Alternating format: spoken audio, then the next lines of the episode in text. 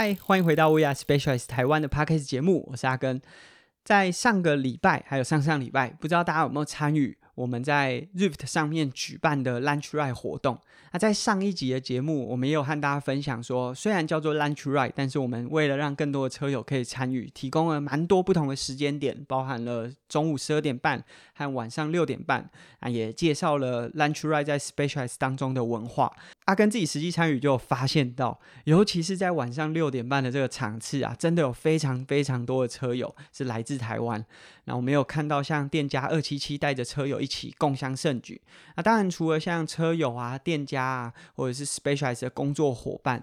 还有非常多精英选手和职业的 Pro 参与其中，像是台湾的田一哥谢生燕就有参与我们的 Lunch Ride。那当然包含了像国际上非常知名的 Ironman 选手 Josh Amberger，他在六月二十五的时候，没有看到他在线上和大家骑车。虽然说对他来说，那个功率啊，可能是小事身手，稍微在午间动一下。但是对我们来说，真的是非常惊人的功率。那各组啊，其实要在集团里面生存，好像也不是这么容易。每一组的这个平均功率都还蛮惊人的。以阿根自己参加 B 组啊，就是如果想要在集团当中跟着集团完成比赛，可能平均功率啊，大概都要在两百四十瓦以上，一直到两百六十几瓦。那这个对阿根来说，都已经是超过四以上的推力比。所以虽然说 Lunch Ride 好像是一个比较休闲的骑乘。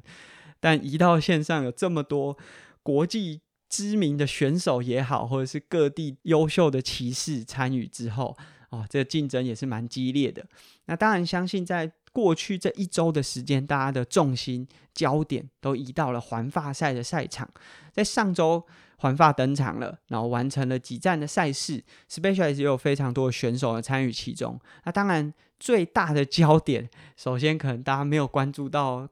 冠军也好，或者是谁拿下了什么样的成绩，但一定会注意到这个摔车的意外。那当然可能因为观众的关系啊，影响了整个集团，是一个不幸的消息啊。不过，其实在过去几年，如果大家有在看看环发，就会发现。其实第一周摔车意外是还蛮频繁的会发生的，但我们不希望是因为外部的因素，但因为在第一周的比赛当中啊，你可以想象所有选手体能都很好啊，每个都希望可以争取到最好的成绩，所以呢，集团如果有任何一点点的风吹草动，例如说有人攻击了，或者是集团开始加速了，大家都会第一时间反应。那这种比较积极的作为啊，也会让集团当中比较混乱，所以。呃，在第一周发生摔车意外，一直是环发第一周需要去注意到的事情。那当然，我们也希望说这些摔车的选手呢，都可以没有大碍回到赛场上。万一真的运气比较不好，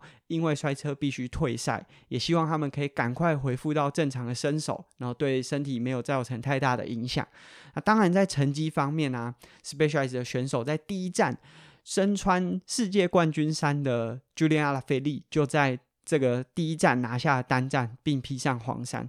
他跟自己觉得这个第一站的赛事啊，几乎就是为他打造的。这种丘陵地的地形，加上他终点虽然是冲刺，但是是带有爬坡的路线，对他来说是非常适合的一个赛场。那他也不负众望啊，在最后两公里发动了一个非常强势的攻击，所以拉开了整个大集团啊，抢下了单站，同时穿上黄衫。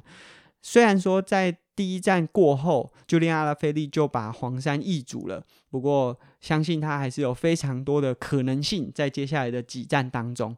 那比较可惜的是，在第三站的时候，皮特萨杠虽然有一个很好的冲刺位置，他在整个集团准备进入最后冲刺的时候，排位是在第四、第五左右，这是一个非常适合发射的位置。可惜最后受到摔车波及，好在对于身体没有大碍，在接下来还有机会可以争取其他的冠军。那在总成绩方面呢，我们有刚刚有讲到说，就连阿拉菲利虽然黄衫没有继续穿在身上，但他目前还有冲刺王的绿衫，所以在过去。朱利亚拉菲利已经在呃前几年的环法曾经有穿着红点衫完成整个环法，那我们也希望在今年的环法当中可以看到他更多不一样的表现。那刚刚有说到红点衫，目前 Bora 车队的 Scoling 正是红点三的保持者，当然他也是骑乘着我们的 Specialized Tarmac SL Seven。那在这么多天的比赛当中啊，有非常多的焦点可以去注意，可以注意到各个不同选手的表现，也可以注意到每个选手在总成绩方面的竞争。那这一次的环法当中，Specialized 有包含了 Bora 车队和 Chris Step 两支。相信都会比较争取单战冠军和冲刺绿衫等等这种呃积分上面的排位。那尤其是在冲刺王，其实在过去的五年当中，已经有四次的冲刺绿衫呢是用 Specialized 带走的。所以我们也希望在今年我们可以持续保持这样子的气势。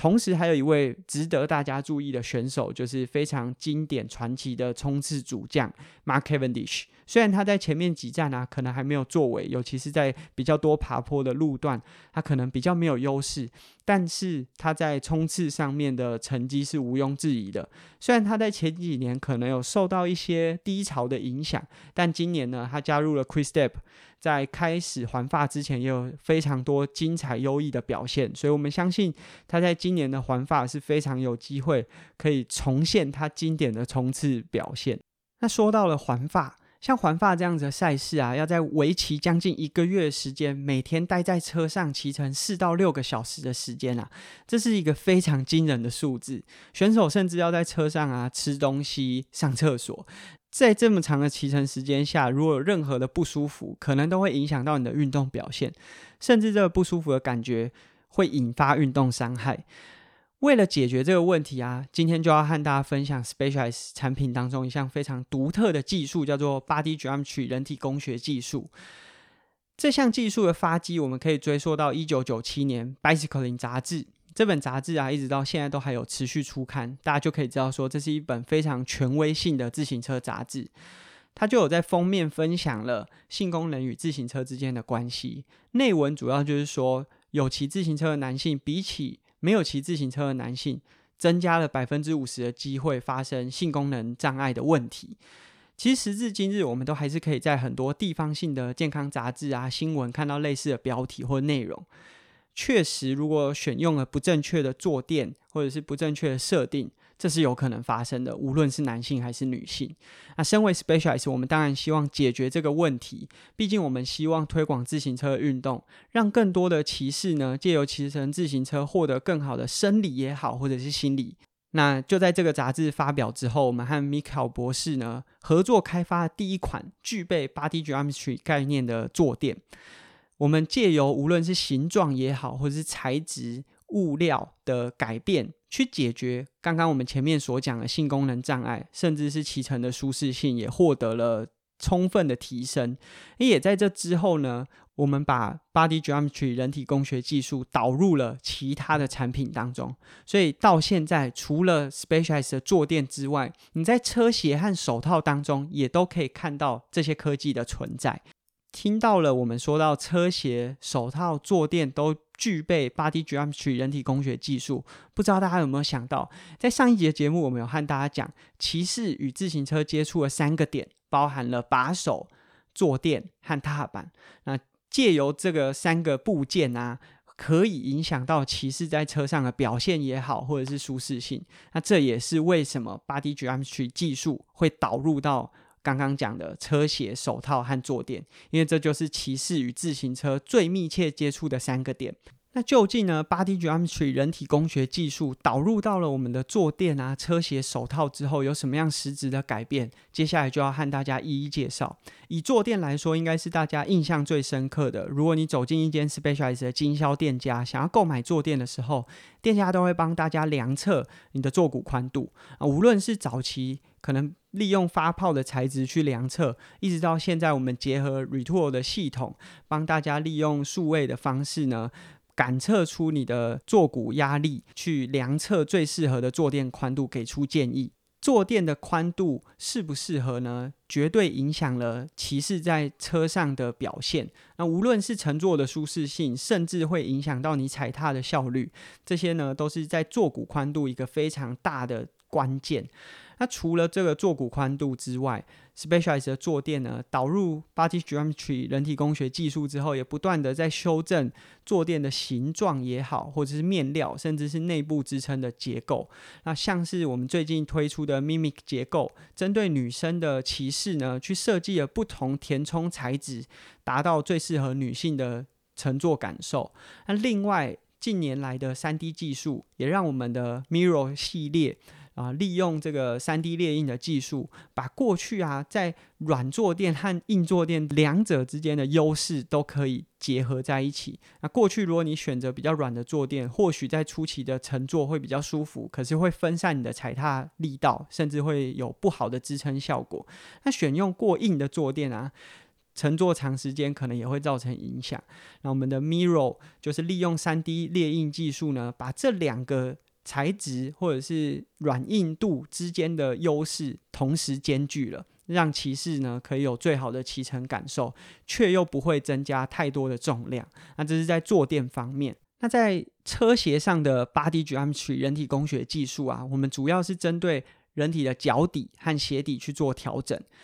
人体天生呢，在足部有足弓，除非是扁平足的伙伴，不然大部分的足弓呢，在你走路或者是跑步的时候，提供了很好的吸震效率或者是缓冲。但是呢，这个足弓让人天生适合走路跑步，但不适合踩踏。踩踏的过程当中，可能因为足弓的空洞感，造成你在踩踏的时候膝盖不稳定，或是踩踏不够扎实。那我们利用鞋垫呢，可以去改善这个问题。这也是 Body Geometry 人体工学技术在鞋垫上下了非常多的功夫。那另外在鞋子本身的大底呢，在我们所有 Specialized 的车鞋当中，都增加了一个一点五 millimeter 的结构。让你的内侧垫高一点五 m m 然后慢慢的往外侧是一个倾斜的角度，这帮助你在踩踏的时候可以有更扎实的结构。大家现在可以试看看哦，如果你坐着，然后慢慢的把脚抬起来，脚足部的部分不出力，那你会发现到你的小拇指应该会是在比较低位，那脚的大拇指会是在比较高的位置，因为人体呢。本身在足部的地方就有一个自然内翻的角度，那我们经过大量的研究和数据分析出来，让我们利用这个一点五 m 米的倾斜角度，帮助所有的骑士在踩踏的时候。可以有最好的踩踏效率。那当然，每个骑士可能还是略有差异，所以包含我们的鞋垫，可以利用你的足压侦测去挑选到适合的鞋垫，帮助你调整这个位置，提供大家无论是在骑乘上面最好的踩踏效率，或者是在骑乘的时候避免膝盖不稳定造成的运动伤害。那这个是我们在车鞋上面 Body Geometry 提供给大家的一些帮助。最后呢，我们移到手。穿戴的手套，在手套的部分，我们也利用了试压垫的方式，帮助骑士在长时间握住把手的时候，不会有非常集中在单点的压力，造成晚睡到症候群或者是手掌压迫的感觉。利用这些技术，让我们的 Body Geometry 人体工学技术，帮助骑士在接触到单车的这三个点，都提供了非常好的舒适性。同时，也帮助骑乘的效率可以提升。假设啊，这个 Body Geometry 的科技都是由 specialize 自己在夸奖说，哇，这个技术有多厉害、多优秀，可以提升多少的效率，好像有点老王卖瓜自卖自夸，好像不是这么有说服力。不过啊，近期。刚好在举办环法，或许大家可以观察看看。除了我们今天稍早和大家分享的两支车队，他们理应要使用 Specialized 的产品。其实，在环法的现场当中，有非常多没有借由 Specialized 赞助，却选用我们坐垫或者是车鞋的选手。那在过去的这十几年当中啊，这已经变成是常态了。很多选手啊，为了要争取更好的效益或者是骑乘的舒适性，都会选用 Specialized 的坐垫或者是卡鞋在赛事当中。那尤其是在第一周以冲刺选手为舞台的这个环法赛场当中，我们最近刚推出的。Aris 车鞋成为这些冲刺选手的爱用武器。因为 Aris 车鞋啊，除了考量到直上直下的踩踏动作，在冲刺选手有非常多站姿抽车的冲刺，Aris 车鞋除了包覆性更好之外，也将这些站姿抽车的动作考量在设计当中。所以呢，接下来的赛事当中，大家其实可以观察看看，在环法赛场当中有哪些选手。虽然没有赞助，但还是选用了我们 Specialize 的车鞋坐垫或是其他的产品。那当然，其实除了公路车的选手可以从 Body Geometry 人体工学科技当中受益，登山车骑士也是一样。相较于公路车啊，有这么多握把的位置可以去做切换，登山车骑士有非常长的时间要维持在固定的姿势，所以 Body Geometry。人体工学当中的手套就使用了释压垫，可以帮助骑士在长时间越野骑乘当中，可以减缓这个腕部的不舒服或者是压迫感。那当然，即便是不上卡的 Trail 骑士，他们在穿着 Body Geometry 的车鞋，这些平踏板的 F2O 车鞋，也都可以受惠这个鞋底的1.5 mm 结构差异，帮助骑士呢减缓运动伤害的发生率。那近期啊，我们在官网也呈现了整个 Body Geometry 的历史，还有相关的科技，你也可以在我们官网找到各式各样具备 Body Geometry。科技的产品，那这是我们今天和大家分享了，包含我们在环法赛场上